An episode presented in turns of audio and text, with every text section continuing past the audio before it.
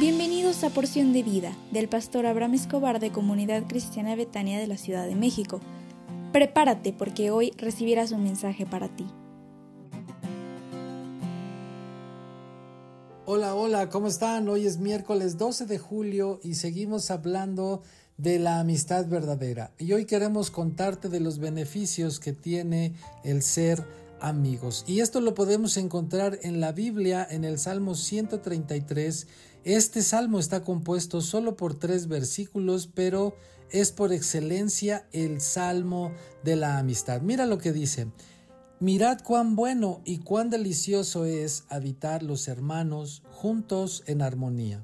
Es como el buen óleo sobre la cabeza, el cual desciende sobre la barba, la barba de Aarón y baja hasta el borde de sus vestiduras, como el rocío de Hermón que desciende sobre los montes de Sión, porque allí envía Jehová bendición y vida eterna.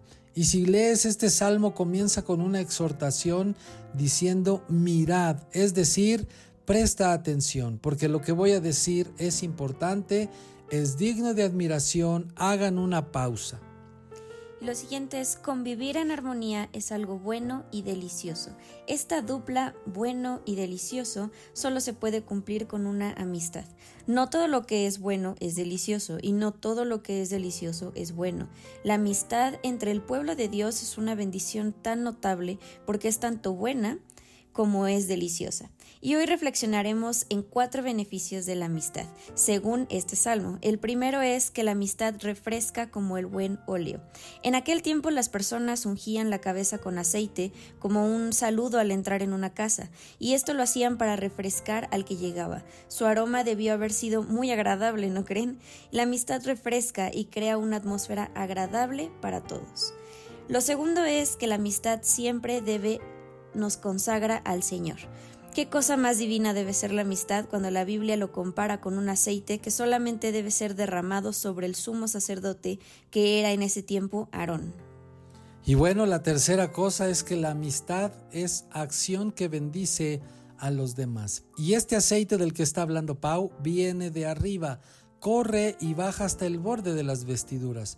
La unidad entonces y la armonía de esta amistad del pueblo de Dios son acciones que bendicen y se multiplican en medio de la comunidad. Y así debiera ser entre nosotros, porque la verdadera amistad da testimonio de Cristo, porque dice este salmo que allí envía Jehová bendición y vida eterna. Es decir, en la verdadera amistad el amor de Cristo es reflejado y produce vida eterna en los demás.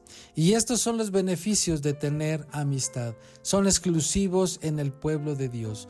No hay un mejor lugar donde se pueda gestar una amistad que la iglesia. Así que entonces agradezcamos al Señor por nuestra amada iglesia, que es un lugar de amigos. Y la tarea de esta semana es que si tienes tiempo de no haber contactado a algún amigo de Betania, algún compañero de milicia, mándale un mensaje de amistad, de que lo extrañas y que se pueda volver a establecer la relación que antes tenías. Pues hoy es miércoles de oración y nos vemos a las 8.30 de la noche. Esperamos que tengas un gran día lleno de bendición y que Dios te bendiga donde quiera que vayas.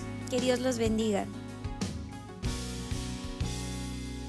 Betania es mi hogar.